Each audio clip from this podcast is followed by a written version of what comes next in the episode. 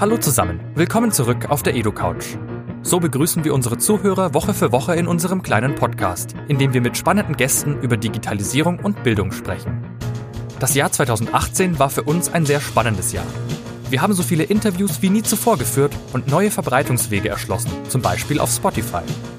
Jetzt machen wir aber erstmal eine Pause, packen neue Batterien ins Aufnahmegerät und suchen uns die nächsten spannenden Interviewpartner. Bis wir wieder zurück sind, empfehlen wir euch einige unserer bisherigen Highlight-Folgen.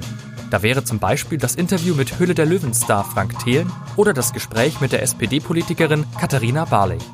Und falls euer absoluter Wunschgast noch nicht auf der EduCouch Platz genommen hat, kein Problem.